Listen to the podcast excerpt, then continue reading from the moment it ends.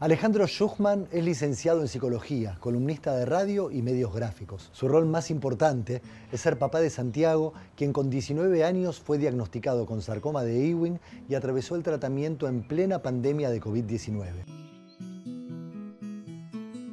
Cuando uno tiene hijos, como padres, siempre preferimos que todo lo que nos duele, que sea a nosotros. A ellos no. Ale, antes que nada, muchísimas gracias por venir. Tenés un hijo de 20 años, 21. ahora. 21 recién cumplidos. ¿Qué es lo que tiene? Santi, en el 2019, en plena pandemia, un día yo estaba en Neuquén y me mandó un mensaje, pa, me encontré una pelotita en la pierna izquierda.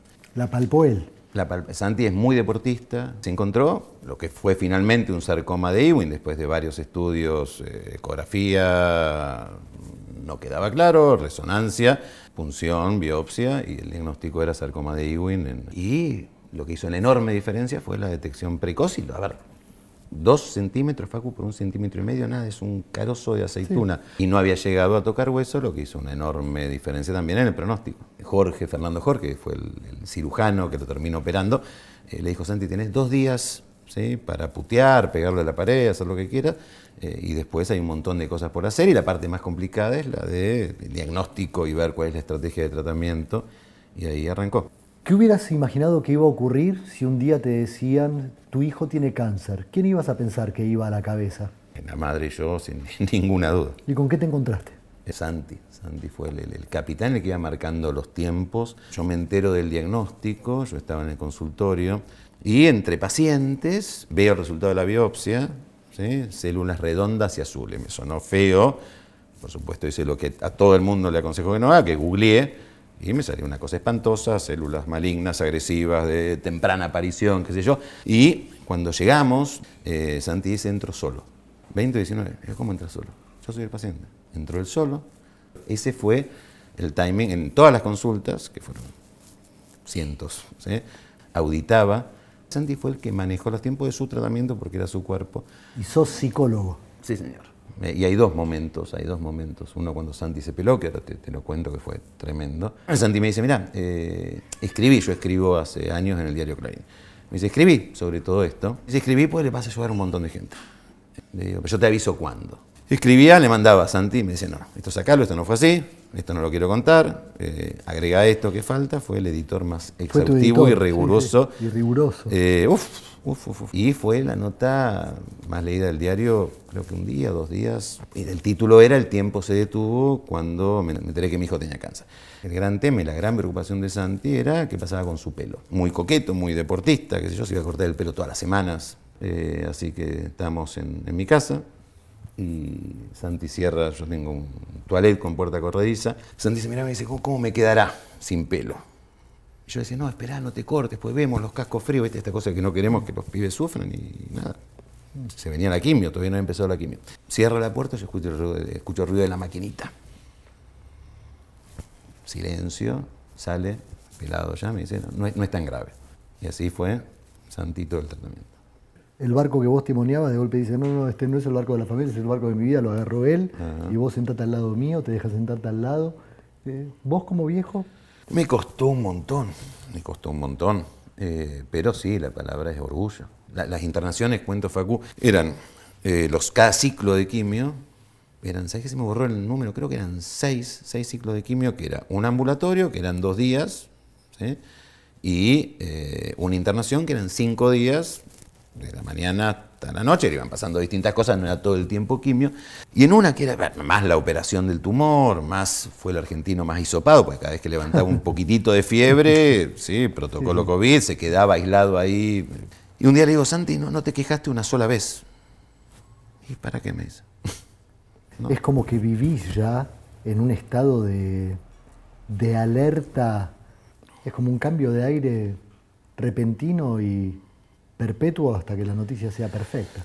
Eh, sí, y lo más loco, Facu, a ver, yo, yo cuento, que lo cuento en la nota también, mi viejo, mi viejo tuvo un sarcoma de partes blandas en la pierna izquierda, misma pierna de Santi, hace 35 años, mi viejo murió de eso.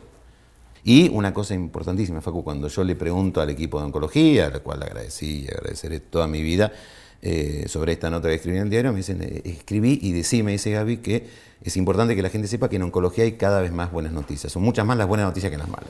Sí, totalmente. Lo cual es eh, enorme, es una primera plana fantástica.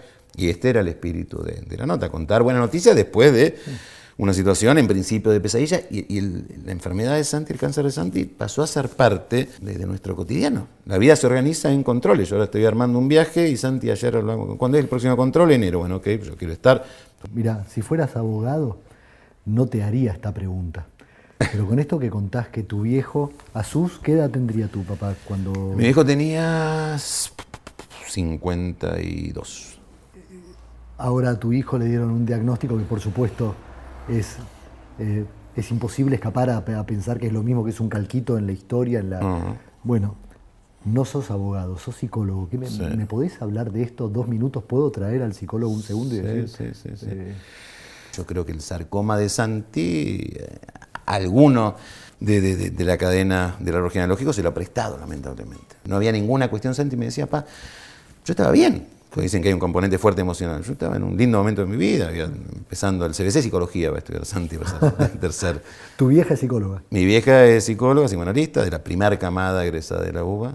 Me olvido, hay, hay días que me olvido, te contaba, no sé si antes de empezar a grabar, no, no antes, que, ayer yo estaba preocupado por, por un viaje que tengo que, que, cerrar, algunas cosas, una charla que tenía que dar, y cuando viene esto, y bueno, todo lo otro es, ayer de la casa de Santi en, Caballito, yo vivo en Villorquiza, me tomo un taxi hasta la boca del subte.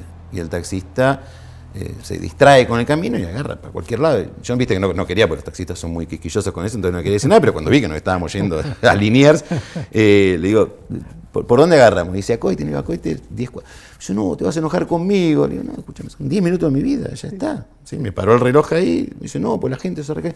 Los problemas son otros, eh, problemas son otros. ¿Cómo me voy a enojar por esto? Listo, charlamos un rato, quédate tranquilo. Yo digo siempre, Facu, en, mis redes y más, la vida es larga, pero no tanto. ¿no? Y a veces vivimos como si fuéramos inmortales. Y, a veces, inclusive, cuando te pasa, después te olvidas, te pasa el susto y seguís viviendo como antes. Y con los hijos, Facu, es, vos decís, bueno, eh, yo no me bancaría, pero hay un poema de Sebastián Monk, ¿lo, conoces a Sebastián Monk? Un, gran cantautor que, murió de cáncer hace poco. ¿sí? Él dice, si es posible, se llama el poema, es largo, pero dice algo así, yo lo, puse en mi último libro. Eh, dice algo así como, eh, para mí, las espinas del pescado atragantadas, la parte fea del pan lactal, eh, la, parte más, más sucia de la cama, ¿sí? a mis hijos todo lo bueno, las cosquillas en la mañana, eh, y, termina al tratarse de mis hijos, si es posible, que me duela todo a mí en vez de a ellos. Y, a veces no, le tiene que doler a ellos. Por eso yo digo, Facu, que también digo para, los padres y las madres que vean esta entrevista, eh, y esto lo digo como psicólogo, pero lo digo con mucha más fuerza como padre, eh, en la vida se sufre. A Sandy le tocó un cáncer, a otro les toca repetir un año, o que la novia los deje, pero sufrir se sufre. Y todos queremos que los hijos sean felices y, no les enseñamos a sufrir. Y Santi ahí fue marcando y marca hasta el día de hoy el camino. es mi sufrimiento, en mi cuerpo. Yo lo gestiono y lo gestiono de una manera... No sabes lo que te agradezco esta charla. ¿Hay algo que te parezca que sea relevante más allá de todo esto que hablamos, que fue un montón? La detección precoz es clave. Eh, si Santi no se miraba la pierna y no se descubría y ese sarcoma tocaba hueso, otro hubiera sido la historia y, un montón, un montón de tumores tomados a tiempo. El, cáncer con la detección precoz y la oncología ha avanzado una enormidad. Sí, una enormidad. Eh, seguramente mi viejo se hubiera enfermado 20 años después, hoy estaba en la casa mm, charlando con mi vieja. Pero fundamental la detección precoz, perderle el miedo. El tabú del cáncer sí se habla y sí se tiene que hablar, pues la manera de, abordarlo. Y, y digo, es una enfermedad que nadie quiere tener, pasa y cuando lo agarramos a tiempo hay un montón de cosas que se pueden hacer. Sí, exactamente. Sí, señor. Detección precoz. Exacto, clave. Amigo querido, muchísimas gracias. Un gusto, Fabio. Y a Santi ya lo conoceremos, pero sí, sí, mandarle un abrazo gigante y muchísima admiración de parte de todos nosotros. Muchísimas gracias. Gracias, Fabio. Muchas gracias.